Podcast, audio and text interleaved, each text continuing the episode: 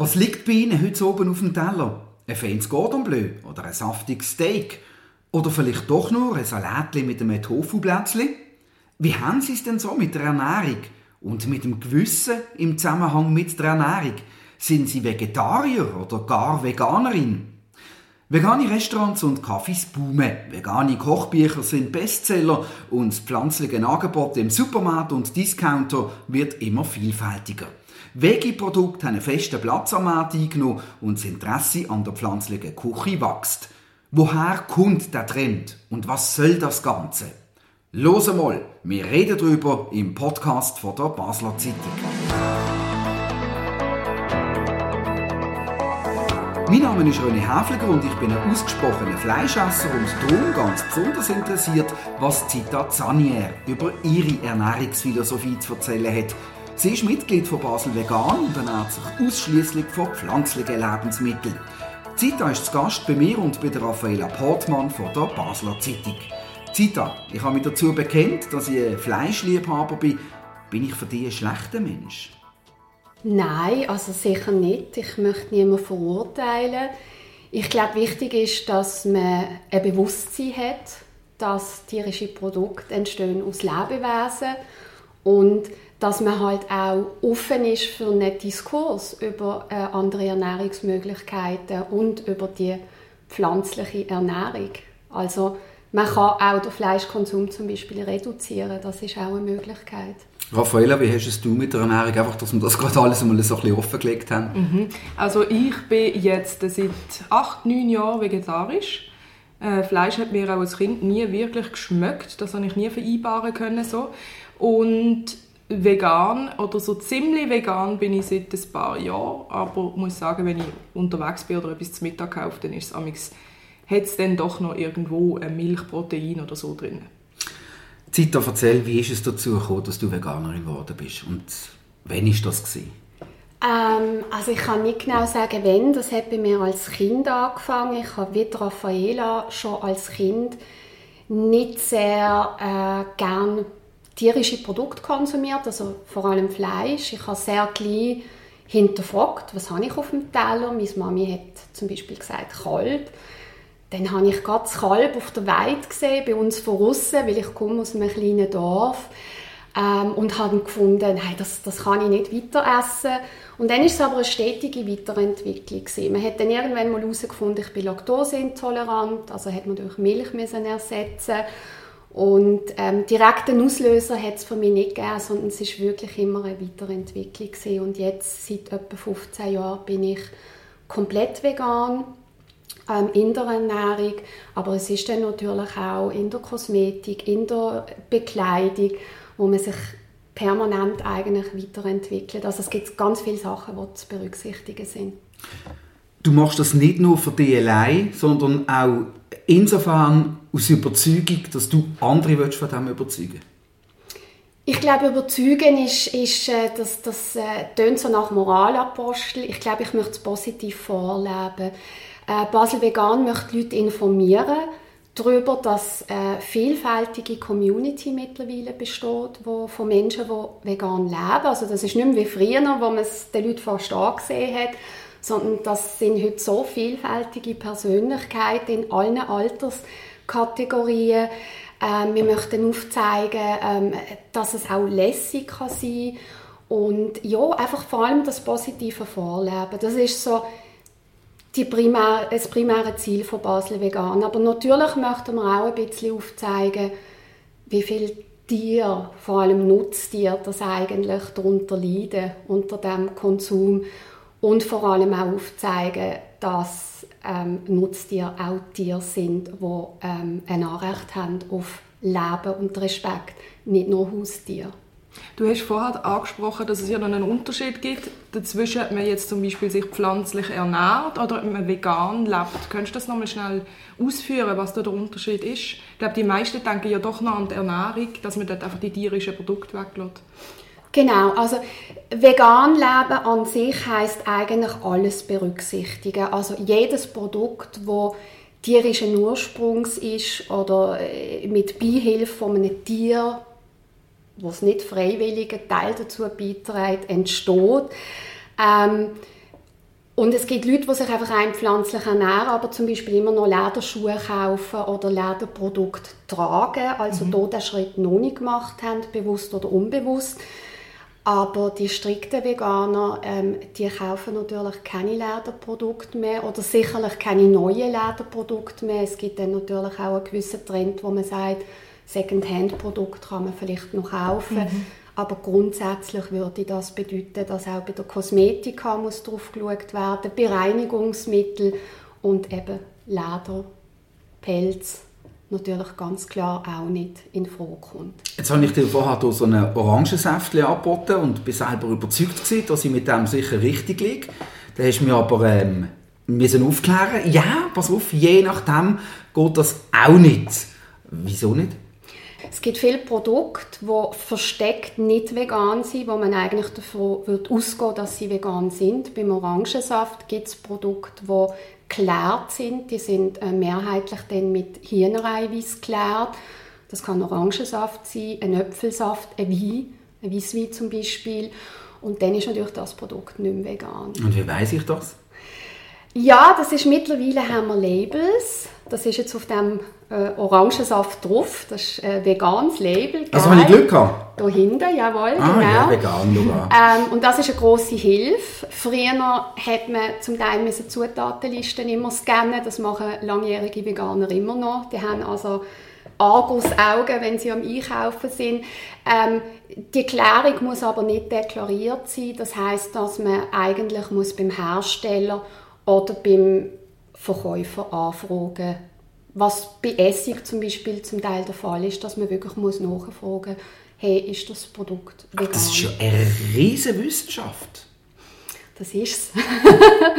das ist es in der Tat, äh, aber es stärkt natürlich auch das Bewusstsein von Menschen, weil eben, wer würde davon ausgehen, dass ein Orangensaft nicht vegan ist?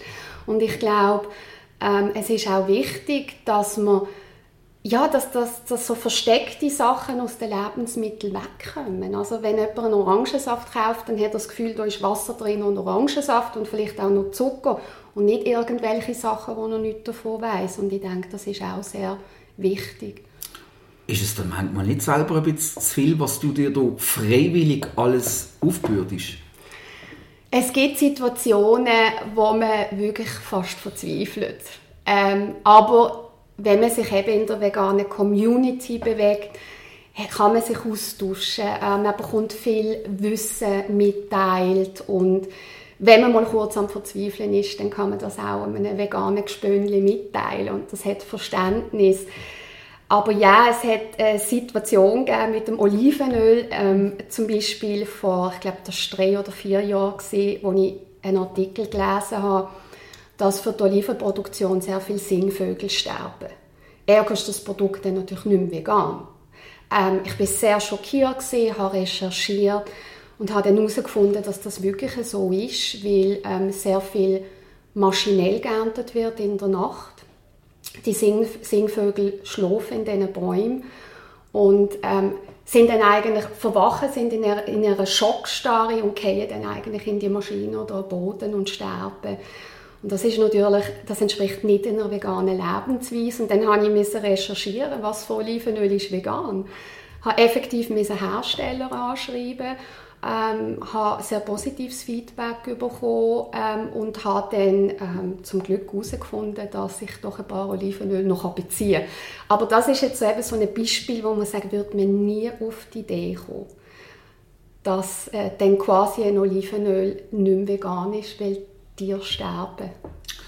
Ich kann mir vorstellen, dass wenn jetzt ein Leser hier zulässt, der so eine durchschnittliche Schweizer Ernährung hat, der auch Fleisch konsumiert, dass der denkt, ja gut, ein bisschen weniger Fleisch, das ist sicher eins. Oder dass man vielleicht auch mal auf Fleisch verzichtet, vegetarisch, das geht. Aber was ich auch schon oft gehört habe, ist, dass sie sagen, aber vegan, das ist doch schon sehr extrem. Das ist ja irgendwie eben, das geht ja fast so in die äh, Religions- Ecke. Hast du diesen Vorwurf auch schon bekommen? Und was denkst du dazu? Ja, also wir hören das natürlich sehr oft und ich glaube, ähm, das hat vor allem damit zu tun, dass ähm, Veganismus natürlich schon eine extreme Ernährung ist. Es ist eine Infragestellung vom Gewohnten.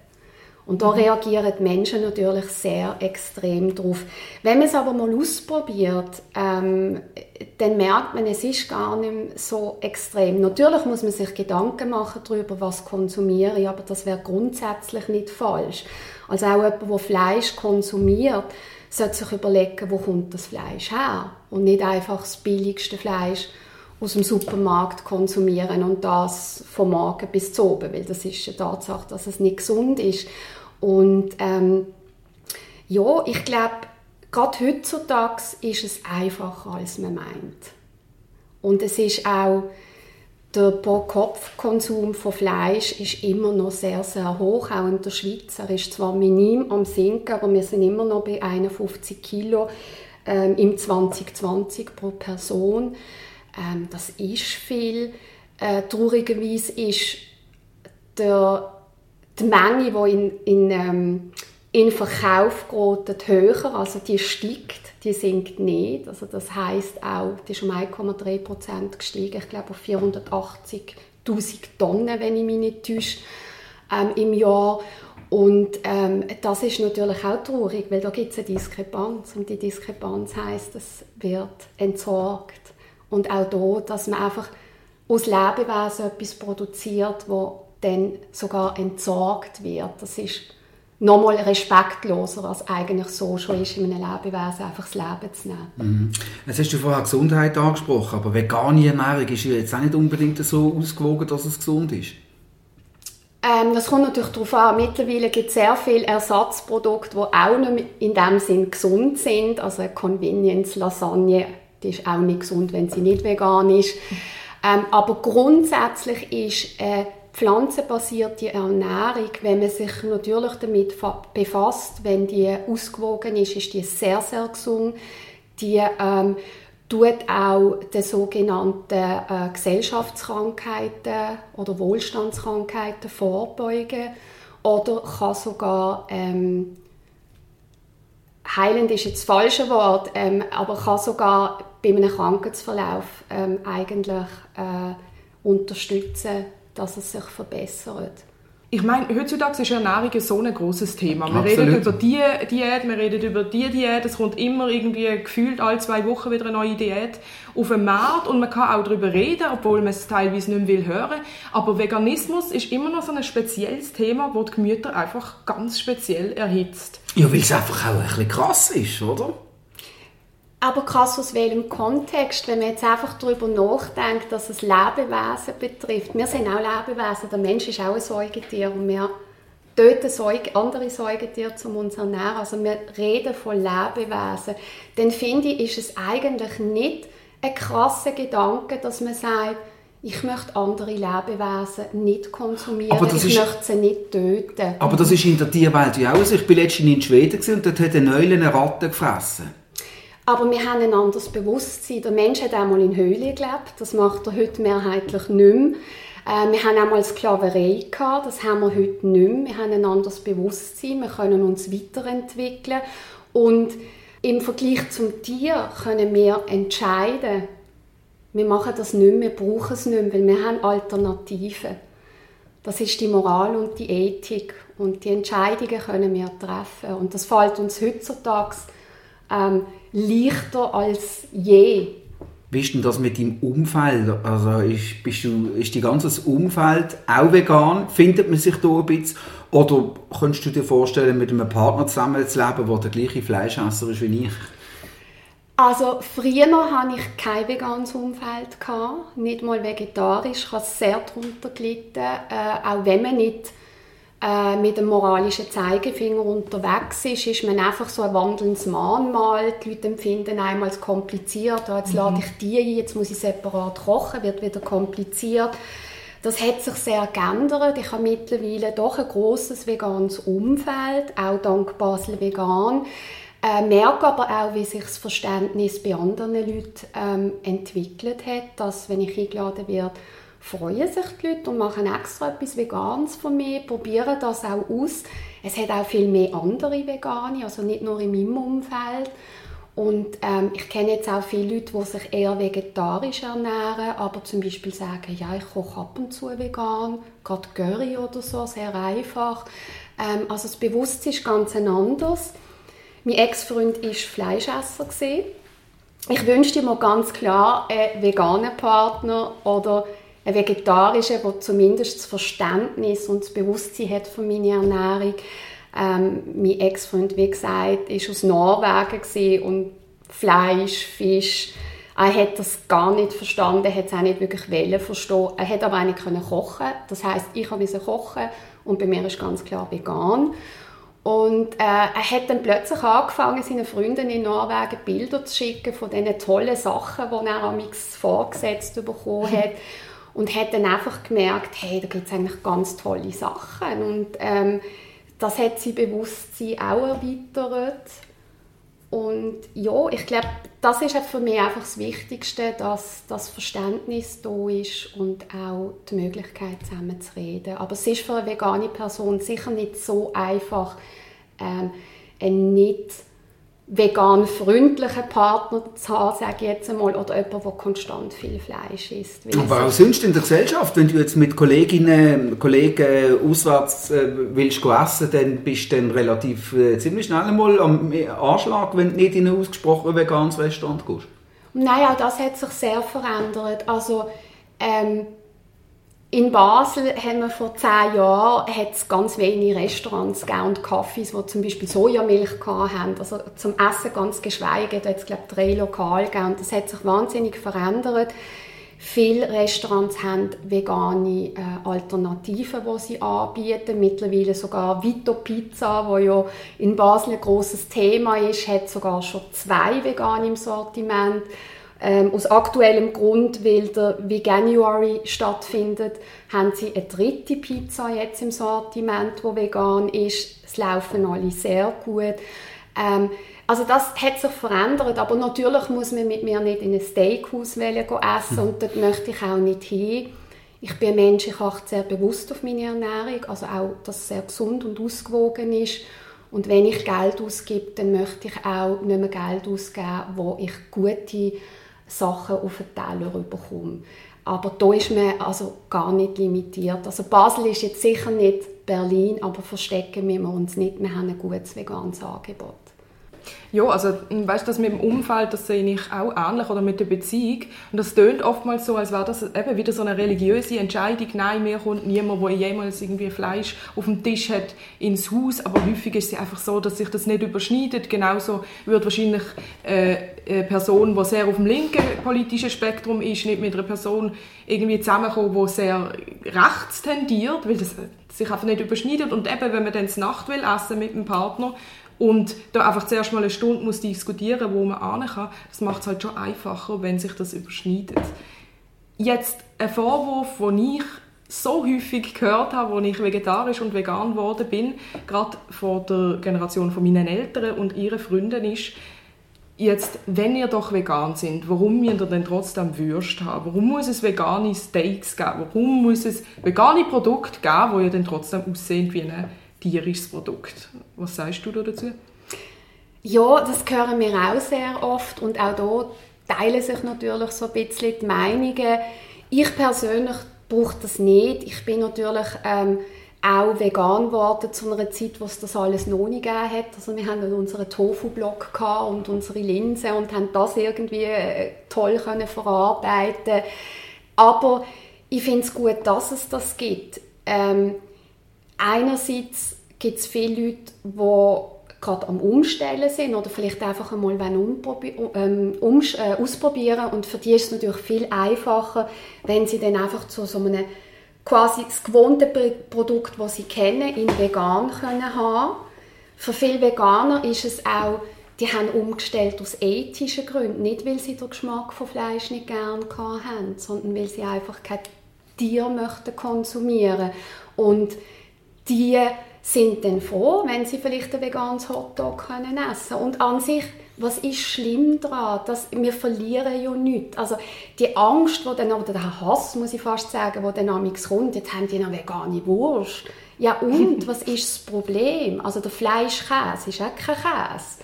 Was ist das Problem, dass jetzt hier noch ein alternatives Produkt auf dem Markt ist? Und ich finde es ganz lässig, wenn Hersteller ein bisschen spielen und sagen, die Wurst ist nicht mit W, sondern mit V geschrieben.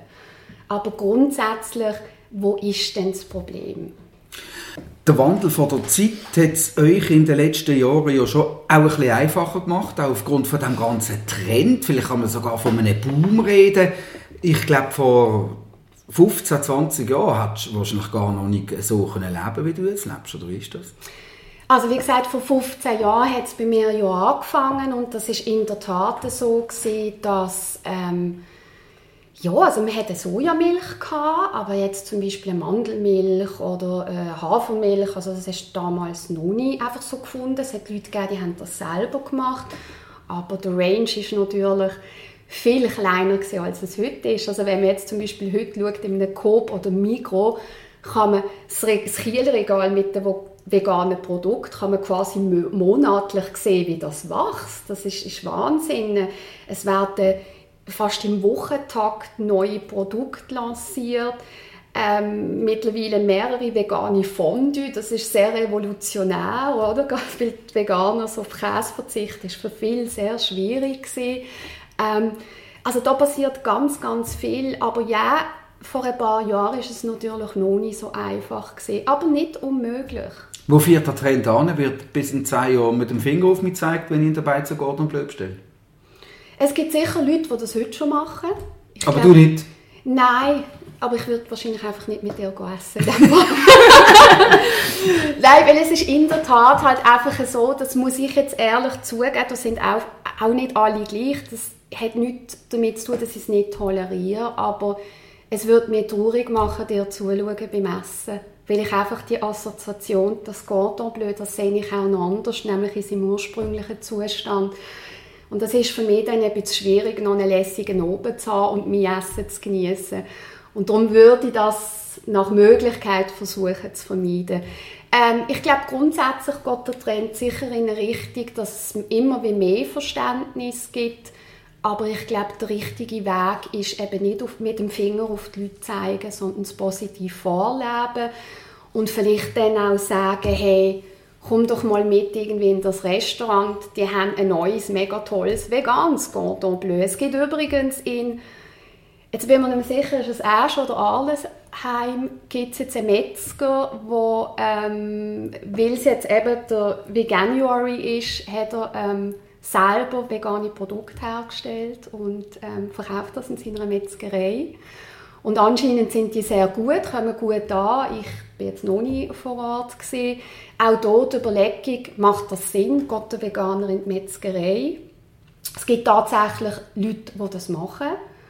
Ähm, die überwinden sich und wollen das Angebot unterstützen. Aber ich glaube, es gibt auch ganz viele Konsumenten in der Metzgerei, die dann vielleicht sagen, ah, was ist das, ich probiere das mal aus oder ich kaufe das vielleicht für äh, meine vegane Tochter oder meinen veganen Sohn und wenn es gut ist, kaufe ich es vielleicht das nächste Mal für alle und grundsätzlich ist auch das Interessante daran, dass der Metzger oder die Metzgerin das Bewusstsein hat und eigentlich etwas macht.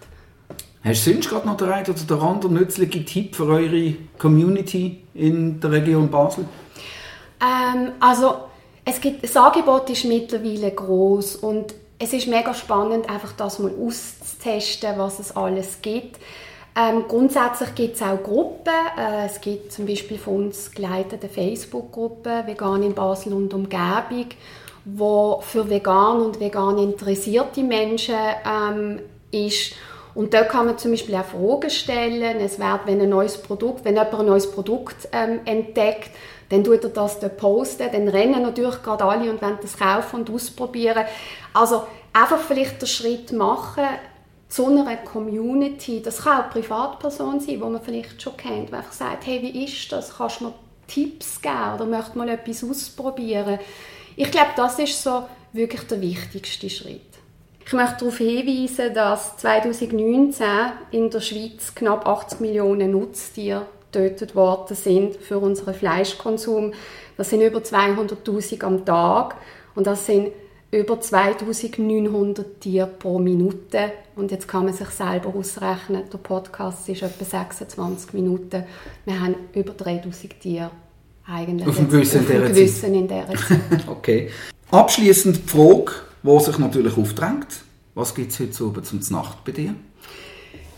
Okay, es gibt nichts Aufregendes zum Nacht, weil ich fast keine Zeit habe. Äh, bei mir gibt es in der Tat einfach nur einen Blumenkohl heute, weil der im Ofen selber vor sich hingeht, während ich noch ein Meeting habe.